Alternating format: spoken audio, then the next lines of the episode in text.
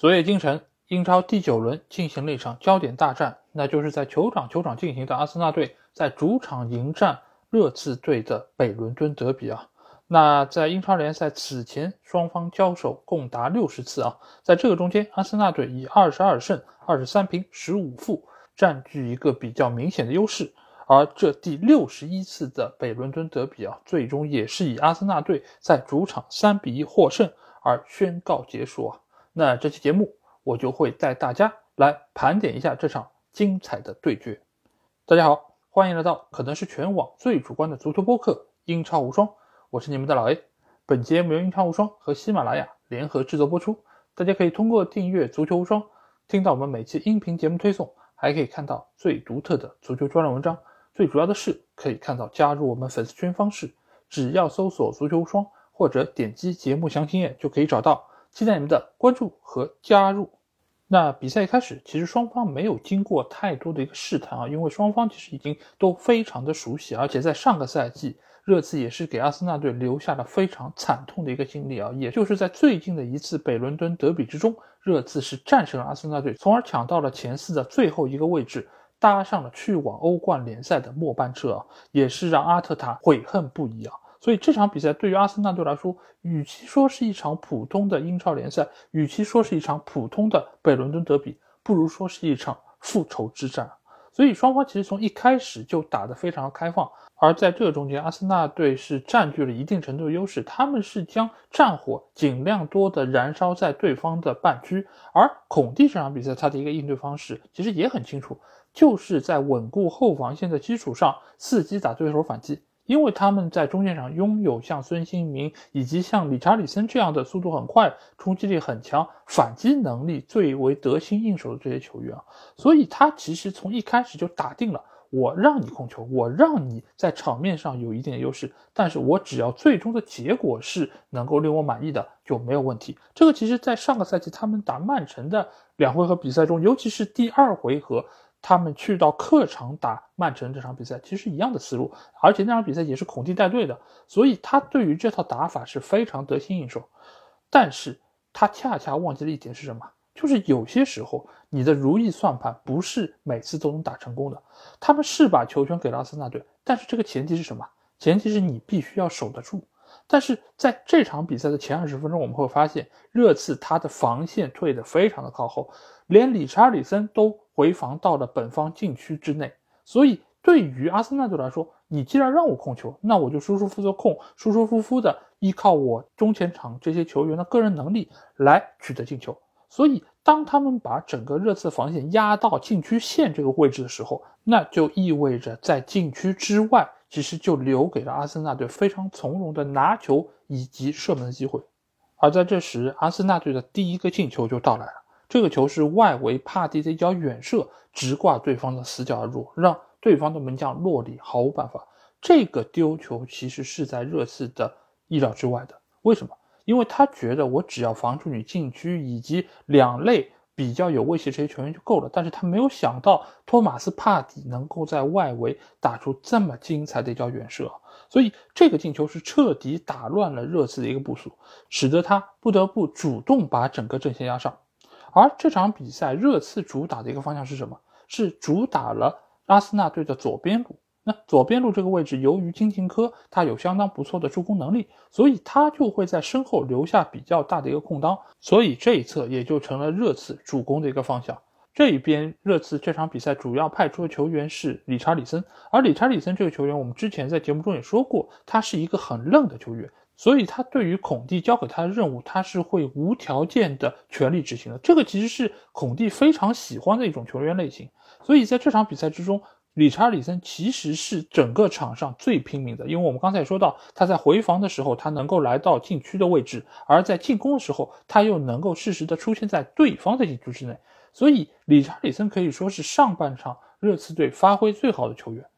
而取得那个扳平进球，也完全是来自于理查里森的一个贡献。因为我们看一下这个球，最初是孙兴民在中场的一个积极抢断，这个也是热刺这场比赛赖以生存最主要的一点，就是什么？每球必争，每一个二分之一球，孔蒂都要求球员能够把它抢下来，能够把球权拿过来，能够就地发动反击。所以孙兴民这个球断得非常干脆。只是可惜什么呢？这个球传的有点点大，所以使得理查里森最终是在底线之前勉强将球勾了回来。所以整个传中的质量也不是特别好，被对方将球断下。但是就在这个时候，理查利森他并没有放弃，他很快又将球权夺了回来，才造成了对方加布里埃尔的一个犯规，送给了热刺一个点球。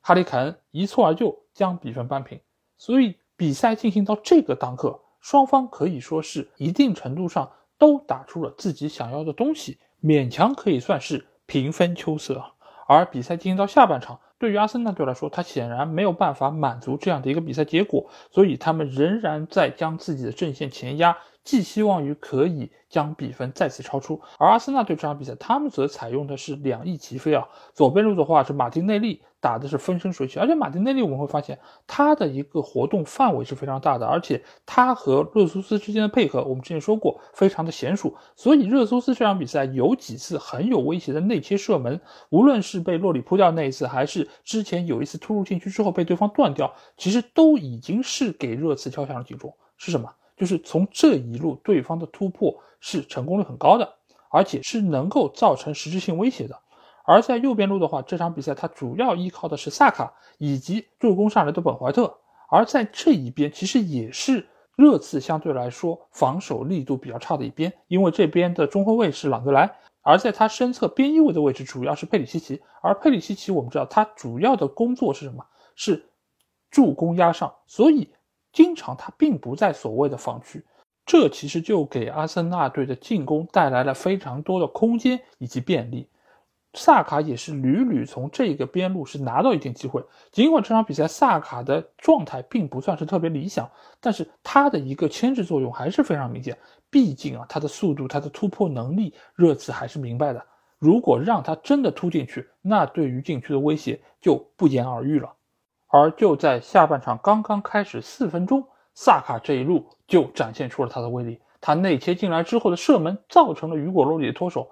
这一脱手不要紧啊。这个就造成了在小禁区之内的一个混乱啊，因为这个球，C 罗梅罗是想要把球给到洛里，让洛里用手拿住，但是没有想到是洛里竟然将这个球从腋下漏了过去，这个就给到了机警的热苏斯破门的机会啊。这个球如果从责任上来划分，雨果洛里我觉得要占比较大的一个责任，为什么？因为其实 C 罗梅罗已经卡住了位置，他已经把热苏斯放在了身后，这个球只要雨果洛里把球拿住，这个进攻就到此结束了。但是没有想到是他漏过去，漏过去这一个当刻，洛里他肯定已经没办法了。而 C 罗梅罗他也愣神了，他没有想到你这个球居然接不住啊！所以热苏斯就趁着两个人都在愣神的这个阶段，把身位卡住，把球捅进了网底。这个其实又像我之前说热苏斯的一个特点一样，就是他在门前这个嗅觉、这个灵敏度啊，是要比一般人更强的。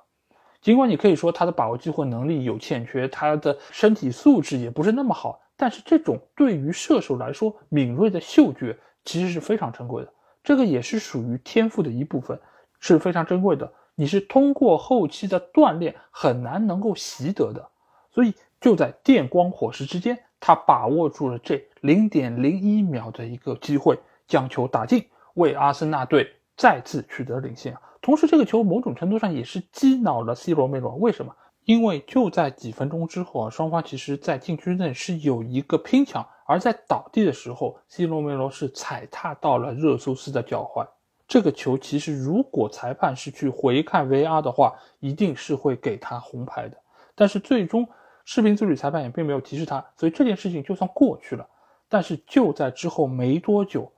安东尼泰勒还是出示了一张红牌，将对方的埃莫森红牌罚下。这个球其实你可以从慢动作看到，他其实是在身后踩到了马丁内利的脚踝，致使对方痛苦倒地啊。这个球如果严格意义上来说，你是属于给黄牌、给红牌都可以，但是在这个当刻，他直接出示了红牌，将对方罚下，也是使得热刺彻底失去了将比分扳平的一个可能性。那在这个时候，我觉得就不得不来说一说安东尼泰勒这个执法啊。其实，在上半场他的执法就已经引起了双方很大的一个不满。中间很重要的一个关键点是什么？就是厄德高在中场他严重拉拽了孙兴民的球衣。这个球尽管孙兴民并没有被直接拉倒，而且还把球传出去给到了理查里森，但是最终这次进攻结束之后，安东尼泰勒并没有出示黄牌警告厄德高，这其实已经给双方在之后的比赛中引起更大的冲突埋下了隐患。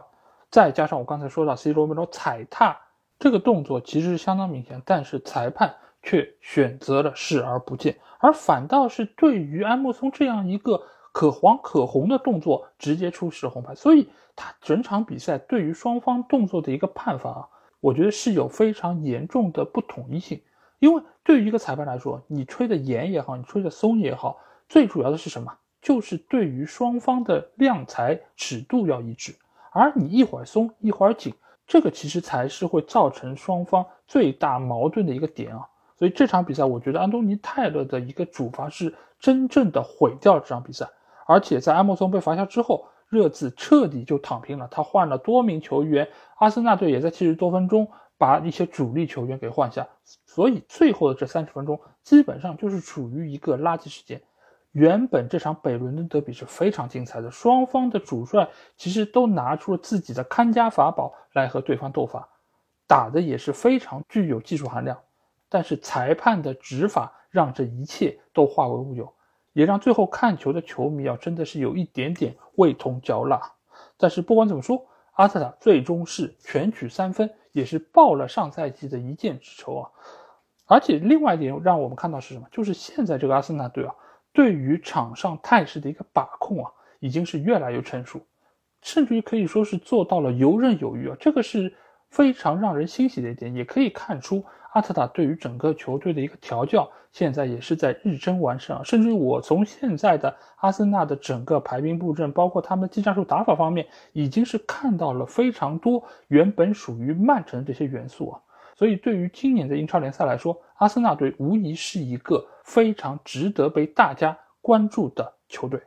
好，那这期节目基本上就是这样。如果你听了我的节目，有什么话想对我说，欢迎在我们的评论区留言。如果想要和我直接交流，也可以来加我们的群，只要在微信里面搜索“足球无双”就可以找到。期待你们的关注和加入。那这期节目就到这儿，我们下一期的英超无双节目再见吧，大家拜拜。